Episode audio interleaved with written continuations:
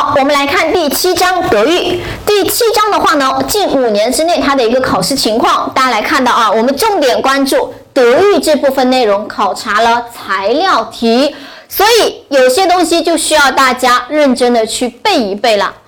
我们来看一下德育这一章呢，包含有五节内容，根据我们的考试情况来看，其中比较重要的。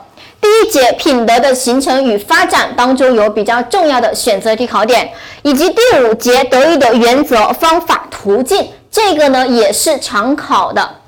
我们先来看第一节啊，品德的形成与发展，它给我们介绍了关于品德的一些知识。品德是什么呀？品德如何形成啊？哪些因素会影响品德呢？以及最后具体应该怎么样去培养人的品德呀？主要有这么五部分的内容。我们的重点呢在于第二部分心理结构，这个是最重要的内容啊。我们来看一下。首先，第一，它的概念，品德就是道德品质的简称嘛。这个概念呢，咱们就直接过掉了啊。我们来重点看第二部分，品德的心理结构，这是一个重要的选择题考点啊，一个高频的知识点。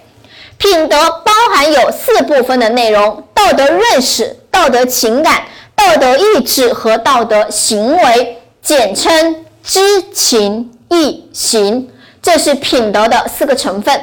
首先，我们要有道德认识啊，认识嘛，其实呢就是观念上的东西。首先，我要先知道，我应该是要拾金不昧的，要有这个想法，对不对？这就说明你有道德认识。好，有了认识之后，比如我做了好事，我就会很开心吧，内心体验啊，所以这是情感开心不开心的问题。接下来，比如我拾金不昧捡到钱了，那我就要克服一下自身的欲望，对不对？不能把这个钱据为己有，所以你要克服困难，所以就有了道德意志，以及最后呢，我真的拾金不昧了啊，把这个钱交出去了，做出了这样的行为出来，这个是品德的四个成分。其中我们来看一下，首先道德认识，它是品德形成的基础。你得先有想法才行，这是道德认识。而第四，道德行为呢，它是一个外在的表现和重要的标志。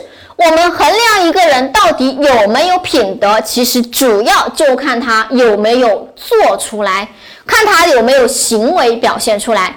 你不做好事，我怎么能说你有品德呢？对吗？你跟我说你有认识、有情感、有意志，那我看不见呢，我只能看见你的行为呀。你表现出来了，我就说你有品德；你没做好事，那我就觉得你没有品德。所以道德行为它是重要的标志。这个呢，大家要了解形成的一般过程。人的品德呢，它的形成要经历三步。我们来看一下啊，先是打三步？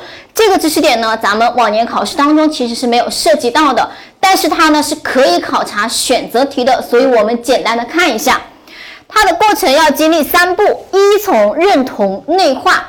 最低级别的开始是依从，依从呢，他说是态度与品德建立的开端环节，它具有盲目性、被动性，也就是说，人家说要怎么做，那我就先做呗，它是被动听从的啊，所以叫依从，这是最低级的。接下来呢，到了第二个阶段，认同阶段，认同阶段你来看哦，它具有一定的自觉主动了。这个时候呢，就变被动为主动，这个时候开始主动去听了。到了第三步，最高级别的叫内化。什么叫内化呀？在思想观点上与他人一致，构成了完整的价值体系。你的行为高度自觉主动，而且具有坚定性。你彻彻底底的认同了这种东西，就形成了一个品德。变成了自己的价值观，所以由低级到高级啊，大家把这三个名称记下来：依从、认同、内化。咱们做个选择题就可以了。第四，品德形成的影响因素，这个呢，我们也简单看一下哦。哪些东西会影响人的品德呢？无非就是外部条件、内部条件。外部条件呢，家校社啊，然后内部条件呢，主要有这么一些认知失调、观念上的问题、心理上的定势以及你的道德认识。这呢也是我们考试当中并没有涉及到的内容，这个大家书上呢自己看一下。好，我们来讲一讲第五品德的培养方式，如何培养品德呢？这是一个简答题的知识点，大家在书上写简答。好，我们要把这五点记下来呢，通过一个口诀叫说服榜样约讲价，做个笔记。说服指的是第一点，有效的说服；榜样是第二，要树立良好的榜样；约是第三，利用群体约定。第四的话呢是奖励与惩罚，最后价是价值辨析。这个呢是一个简答题知识点啊，大家做好笔记，回头呢要去背一背了。好，这是第一节关于品德的概述。